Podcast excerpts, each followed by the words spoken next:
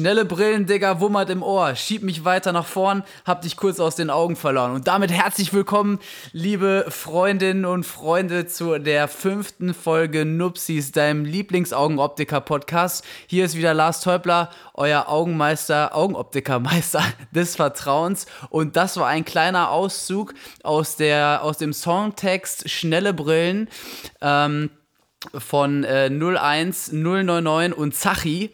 Ähm, und das äh, wollten wir euch ja nicht vorenthalten, eine kleine Playlist zu veröffentlichen, wo wir jetzt in jeder Folge mal einen kleinen ähm, Songtext vorstellen, beziehungsweise ein Lied vorstellen, ähm, der mit Brillen zu tun hat oder Augen. Und äh, damit herzlich willkommen, David. Ja, moin. Schön, dass du da bist. Hi. Ja, der Text hört sich auf jeden Fall ein bisschen komisch an, zumindest ähm, das, was da äh, gerade sozusagen vorgelesen worden ist aus dem, aus dem kleinen Schnipsel da. Ähm, was würdest du sagen, wenn du das so nur den Text hörst? Ähm, was könnte das für ein Lied sein? Auf jeden Fall ein echt fesches. Tatsächlich geht dieser Song wahnsinnig durch die Decke, gerade bei Instagram, TikTok äh, und auf aller, allen anderen Social-Media-Kanälen ähm, ist dieser Songtext schon seit Wochen, ich würde schon fast sagen Monaten zu hören.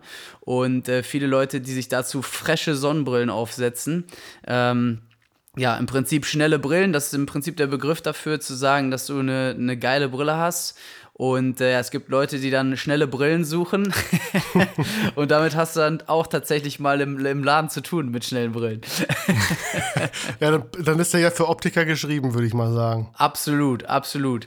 Ansonsten, wer den Song noch nicht kennt von unseren Hörerinnen und Hörern, äh, der kann gerne mal ähm, auf unsere Playlist sozusagen draufklicken.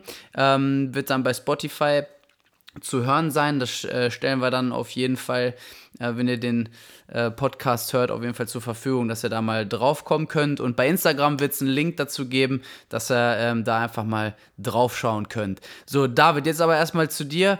Ähm, mein Lieblings-Augenoptiker-Kollege, Augenoptiker-Meister-Kollege.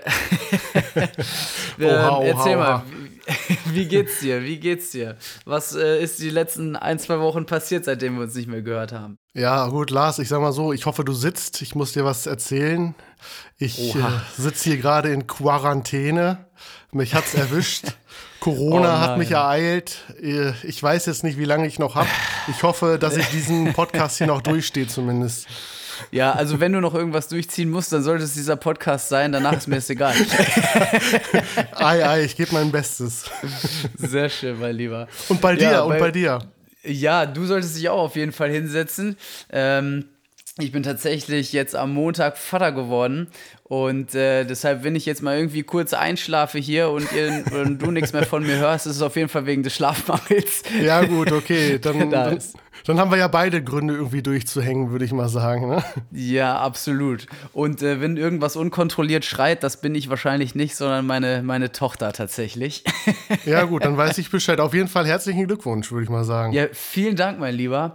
Also, es ist schon echt Wahnsinn, was so ein kleiner Knirps äh, mit dir anstellt, also sowohl gefühlstechnisch als auch schlaf, schlaf, schlafenstechnisch. Man merkt es, ähm, ja. ist das echt Wahnsinn. Ähm, und ähm, auch wer jetzt als Augenoptiker ist man ja auch immer so ein bisschen ähm, ja, gewillt darauf, auch auf die Augen zu achten. Und es ist echt ein wahnsinnig interessantes Thema. Ähm, aber nicht das Thema unseres heutigen Podcasts. Da müssen wir vielleicht auch noch mal irgendwann drauf zu sprechen kommen, dass wir mal vielleicht über Kinderaugen äh, schauen, was da so Charakteristiken sind und äh, warum die am Anfang so gucken, wie sie gucken und andersrum auch. Aber heute, weil wir die Reihenfolge noch ähm, beachten wollen, wir waren jetzt beim Augenoptiker, haben geguckt, was das für, was sind Augenoptiker überhaupt für Menschen. Ähm, wir haben den Brillenpass besprochen, was dafür, was da für Werte draufstehen, was das alles so heißt. Wer das sich noch nicht angehört hat, der kann mal zurück in die vierte Folge reinschnuppern und mal schauen, was da los ist. Mhm. Heute geht es darum, um die sogenannte Refraktion, mein Lieber. Das kannst du mal erklären, was das für ein komischer Fachbegriff ist. ja, die Refraktion beschreibt eigentlich im Prinzip nichts anderes als Lichtbrechung. Wir nutzen diesen Begriff gerne für die Augenüberprüfung. Genau, ganz einfach gesagt, der Sehtest. Ähm, aber es muss natürlich wieder einen komplizierten Namen haben, so wie das mit allen Sachen ist. Ähm, ja. ja, und deshalb, das ist das, womit wir dann sozusagen die Werte feststellen können. Also Sphäre, Zylinder, Achse, ähm, Addition, Visus, also die Sehleistung und so weiter. Und ähm, ja, wir wollen euch mal so ein bisschen beschreiben, was da in diesem Vorgang überhaupt alles passiert. Warum müsst ihr so komische Fragen beantworten? Ähm, und da gleich mal an dich die Frage: Besser oder schlechter, David? Immer besser. Immer besser. Klare Sache. Ja, eine sehr beliebte Frage, die in dem Sehtestraum, in dem Refraktionsraum auf jeden Fall irgendwie mal äh, der ein oder andere stellen wird. Ähm, wenn wir in diesen Raum reinkommen, erzähl uns doch erstmal, was wir eventuell dafür Geräte vorfinden können, was, äh, was wir da alles an Gerätschaften sehen und ob die uns beißen. Tun die uns weh? Wenn man alles richtig macht als Optiker, eher weniger ähm, obwohl ich nicht ausschließen möchte, dass man das eine oder andere als Waffe einsetzen könnte, aber das ist vielleicht ein anderes Thema. ähm, meistens, wenn man reinkommt, äh, sieht man einen großen Stuhl, auf dem man als Kunde dann letztendlich Platz nehmen kann. Das heißt, ihr als Kunden habt auf jeden Fall den angenehmsten, schönsten, gemütlichsten Platz und mhm. äh, dürft ja mehr oder weniger entspannen. Ihr schaut auf eine Seetafel, meistens über einen Spiegel, ähm, aber nicht immer, je nachdem wie groß der Raum ist, damit eben die Entfernung verdoppelt wird. Meistens steht ein großer Glaskasten da, eine Messbrille. Alternativ kann eben aber auch ein sogenannter Phoropter vorhanden sein. Das sind diese Riesenokolyten, die dann vor eure Augen da ge gestellt werden und wo dann im Prinzip alle erdenklichen Glaskombinationen realisierbar sind für den Optiker. Mhm. Sehr schön beschrieben eigentlich. Also den ersten Eindruck hast du schon mal gut vermittelt. Äh, genau, äh, Glaskasten ist halt kein gläserner Kasten, sondern tatsächlich ein Kasten, wo viele kleine Linsen drin sind, die man dann in die Messbrille einbauen kann. Nur, dass wir da schon mal Missverständnissen vorbeugen. Nicht, ja, dass da jemand den, beim nächsten Optikerbesuch sagt, wo ist denn der Glaskasten hier? ähm, genau, also da gibt es einfach so einen kleinen Kasten, wo viele kleine Gläserchen drin sind, damit man die äh, Stärken, die dann durch diese überdimensional große Brille, die David eben beschrieben hat, auch realisierbar werden können, damit man mit der Brille mal rausgehen kann, um zu schauen, okay, kann ich das nächste Straßenverkehrsschild dennoch lesen? Oder ähm, ist das doch nichts? Ähm, genau, dann hast du ähm, ja auch schon die Seetafeln beschrieben, die man da sieht. Und ich würde noch das au sogenannte Autorefraktometer mit dazu packen. Oh ja, ähm, stimmt, ja. Hm. Also auch nochmal so ein riesen, riesen Kasten, riesen, riesen Gerät eigentlich, ähm, womit man, wo man eigentlich so mit als erstes auch mit vorgesetzt wird. Ähm, das kannst du aber nochmal beschreiben, was das für ein Gerät ist. Autorefraktometer. Also fürs nächste Spiel, hier wäre es das Galgenmännchen, ist das absolut perfekt. Köstlich. Ja, auf jeden Fall. Ja, wie der Name schon sagt, Auto, also es wird selbst gemessen. Autorefraktometer misst im Prinzip schon mal eure Werte vor, sodass wir einen guten Anhaltspunkt haben und nicht von Null starten. Mhm, sehr gut beschrieben. Da guckt man relativ langweilig auf so ein Bild was bei vielen Augenoptikerinnen und Augenoptikern, aber auch bei Ärzten fast das gleiche ist. Da sieht man meist irgendwie so, eine, so ein Highway oder so eine Straße mit einem Heißluftballon drauf. Bei dem einen oder anderen ist es vielleicht auch nochmal ein anderes Bild.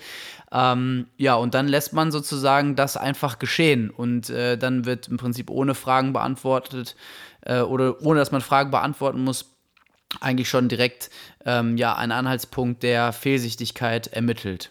Ganz genau richtig. Ja.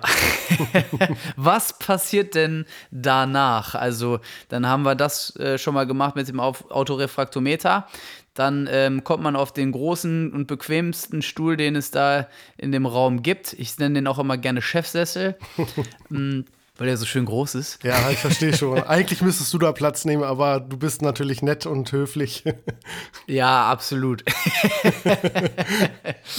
Ähm, ja, und auf den Schoß setzen ist auch immer schwierig. Ja, verstehe ähm, ich. ähm, genau, was passiert denn dann, wenn man sich in diesen Chefsessel setzt? Was passiert bei euch als nächstes? Ganz wichtiges und großes Thema ist die Anamnese. Also es werden ein paar Fragen gestellt zum Gesundheitsstatus. Ähm, natürlich auch die Anamnese mhm. in Bezug zu dem, was man letztendlich möchte mit der Brille, was man für Seherwartungen oder Anforderungen hat, sodass wir wirklich effizient viele Faktoren mit einkalkulieren können, um optimal beraten zu können. Jawohl. Äh, warum sind diese Fragen und warum ist der Gesundheitszustand so wichtig? Also warum erfragt man den? Ähm, ja, wir können mit diesen Angaben Rückschlüsse ziehen, wie die spätere Brille funktionieren wird oder ob wir auf spezielle Sachen achten müssen, wie Diabetes beispielsweise, wo die Werte mhm. auch durchaus mal stärker schwanken können. Schilddrüsenerkrankungen können die Werte auch zum Schwanken bringen. Ähm, je mehr wir wissen, desto genauer und effizienter können wir letztendlich einfach beraten. Ja, das äh, hast du auch wieder sehr, sehr schön erklärt. Ähm, ich denke auch, dass es immer sehr wichtig ist, gerade wenn man die Fragen stellt, die sind natürlich sehr persönlich und klar, manche Sachen ähm, erzählt man vielleicht auch nicht so gerne, aber es hilft einfach im Ungemeinen weiter, dass eure Brille dann im Nachgang einfach funktioniert. Wenn jetzt zum Beispiel, ich hänge mich jetzt mal in das Beispiel von Diabetes mit rein, wenn der Diabetes ähm, vorliegt, haben wir einfach wirklich Wertschwankungen da und dann ist es vielleicht einfach nochmal empfehlenswerter zu sagen, okay, wir messen einfach nochmal an einem anderen Tag zu einer anderen Uhrzeit nochmal nach, um diese gegebenenfalls Schwankungen mit äh, eruieren zu können, um dann zu schauen, welcher Wert dann im Nachgang am besten in eure Brille passt. Und deshalb ist es so wichtig, dass man da ähm, einmal offen drüber äh, mit dem Refraktionisten oder der Refraktionistin einmal drüber quatscht, ähm, damit der einfach direkt Bescheid weiß und dass die Brille dann, wie du es eben so schön erklärt hast, auch gut funktioniert. Und vor allen Dingen kann man dann manchmal auch noch weitere Probleme lösen. Also zum Beispiel fragt man ja auch noch mal, wie der Gesundheitszustand des Auges auch ist. Gab es schon mal Augenerkrankungen? Ähm, Gibt es irgendwelche Besonderheiten bei euch? Das ist auch immer sehr hilfreich, das zu erfragen, weil dann auch diese Situation in diesem Raum ähm, ja im Prinzip schneller vorbeigeht. Das heißt also, wenn jemand zum Beispiel sagt, ja, auf der linken Seite bei mir ähm, ist mein Auge, hat, weiß man vielleicht schon vorher durch andere Augenoptiker-Besuche oder durch den Augenarzt, dass die Sehleistung da vielleicht nicht so gut ist, dann müssen die Augenoptiker da vielleicht gar nicht mehr so viele nachfolgende Tests machen, um zu schauen, liegt das jetzt nur an der, äh, an der ähm, an der Fehlsichtigkeit an sich, kann ich das nur über, ähm, ja, über das Brillenglas lösen, über die Brillenstärke lösen oder liegt da vielleicht anatomisch noch irgendwas vor? Und vor allen Dingen die Zusammenarbeit dann im Nachgang für Augenoptikerinnen und Augenoptikern mit dem Augenarzt ist dann auch sehr viel leichter, ähm, weil man dann auch mal schnell sagen kann, okay, die und die ähm, Sache liegt vor und äh, dann kann man den Augenarzt oder die Augenärztin vielleicht schon mal instruieren, äh, damit die dann auch schnell weiterhelfen können beispielsweise. Deshalb sind Anamnesegespräche sehr, sehr wichtig, richtig? Du, eins würde ich noch dazu sagen wollen. Jawohl. Besser hätte ich es nicht ausdrücken können. Vom feinsten Nougat, würde ich wieder sagen. Aber sowas von. sagen wir, wie es ist. Sehr schön. Was passiert denn dann als nächstes? Ja, nach der Anamnese ähm, machen wir sogenannte Funktionstests. Das heißt, wir schauen mit äh, verschiedenen kleinen Tests, die relativ überschaubar sind, wie gut die Augen zusammenarbeiten und ob die Augen auch das tun, was wir erwarten. Dass wir im mhm. Prinzip schauen, wie die Augenbeweglichkeit aussieht, dass wir schauen, äh, wie weit die Augen zusammenschwenken können, sogenannte Konvergieren, dass wir schauen können, ähm, ob die Pupillen zum Beispiel so reagieren, wie wir uns das vorstellen. Ja, das hört sich auf jeden Fall äh, sehr, sehr, gut an. ähm, mein Lieblingswerkzeug ist da der Occluder, äh, dieser Kochlöffel, der in den Refraktionsräumen oh, ja, dann manchmal oh, liegt. Ja. ja. also viele verwechseln das dann manchmal mit dem, mit dem Kochlöffel, womit sie ihre Suppe umrühren. Also da darf man sich nicht wundern, da kommt man auch mal so dem, dem, ähm, dem Auge mal ein bisschen näher mit und hält das mal äh, einfach zu. Und, ja, und äh, man ähm, kann auch sagen, es gibt nur ganz, ganz selten mal einen Klaps damit, wenn man nämlich aus Versehen einschläft bei der Augenüberprüfung. Ja, genau richtig. Einschlafen ist immer eine schlechte Sache bei Augenüberprüfung. Ja, absolut. Aber auch da braucht ihr keine Angst haben. Also ähm, ja, nehmt euch auf jeden Fall die Angst davor. Respekt ist in Ordnung. Aber ihr braucht wirklich keine Angst haben, wenn ihr da reinkommt. Ihr könnt im Grund, Grunde nichts falsch machen. Und ähm, als nächstes wird dann diese über, dieser überdimensional große Kasten äh, im Prinzip vor die Augen gesetzt. Da darf man, äh, braucht man keine Angst haben. Also die äh, große Brille tut im Prinzip nichts. Manche Augenoptikerinnen und Augenoptiker messen aber auch gern mit der Messbrille. Die ist dann ein bisschen kleiner. Da werden dann die Gläser im Prinzip immer eingesetzt. Ähm, vor, bei so einem ähm, bei so einer überdimensional großen Brille ähm, ist es dann einfach so, dass man ähm, ja dort einfach alle Gläser in diesem Teil drin hat, sodass man dann vor euren Augen nicht so viel rumfuchteln muss. Das hat einfach den, den Vorteil, würde ich mal sagen, oder? Absolut, ja, das ist schon sehr komfortabel mit so einem Voropter. Sehr schön. Gut, dann gehen wir mal auf die Sehprobentafel ein. Was können wir da sehen? Also ich sag mal, Comics gucken wir uns da leider nicht an, ne? Mm, leider nicht. Aber das würde sonst wahrscheinlich auch ausarten. Nein, da stehen ganz langweilig Seezeichen drauf, Buchstaben, Zahlen oder diese Landoldringe, diese Cs, kann, könnte man auch sagen. Ja. Ähm, manchmal sind es auch Bilder, wenn man jetzt mit Kindern viel zu tun hat, dann sind da manchmal auch Bilder zu sehen, wie Häuser, Schmetterlinge etc. Genau, da gibt es unterschiedliche Arten, je nachdem, was man da braucht. Es gibt ja auch Menschen, die beispielsweise nicht lesen können oder äh, äh, Buchstaben sehen können. Den kann man dann einfach nochmal was anderes präsentieren, damit die Kommunikation da einfacher wird. Ähm, ja, das ist schon mal ganz gut, auf jeden Fall auch zu wissen. Wenn ihr dann irgendwie Angst habt, dass mit den Buchstaben, das könnte irgendwie nichts werden. Wie gesagt, wie David schon gesagt hat, könnt ihr da auf andere Sehzeichen zurückgreifen. Fragt es einfach, da stellen die auch meistens eigentlich immer sehr, sehr gerne ein. ähm, muss ich denn äh, auf, diese, auf dieser Sehprobentafel immer das, das, das, die letzte Reihe lesen können? Nein, also ich glaube, den Druck ähm, kann man wirklich nehmen, zu sagen, das, was geht, geht und man muss jetzt nicht zwangsläufig immer die kleinste Reihe lesen müssen. Ähm, das ist ja für uns auch wieder, wenn wir nochmal vom letzten Thema, vom, von der letzten Folge das ein bisschen Revue passieren lassen, Mittel zum Zweck. Das heißt also, wir wollen schauen, was geht und ähm, können dann einordnen, wie, wie gut es ums visuelle System bestellt ist sozusagen. Mhm. Aber wenn du jetzt sagst, so wie gut es im Prinzip dem visuellen System geht, wäre es doch eigentlich schon besser, wenn ich die letzte, letzte Reihe sehen müsste, oder? Oder lesen könnte, besser gesagt. Mm, jein. Für das eigene Empfinden sicherlich. Ähm, je kleiner man die Buchstaben noch ähm, entziffern kann, desto besser.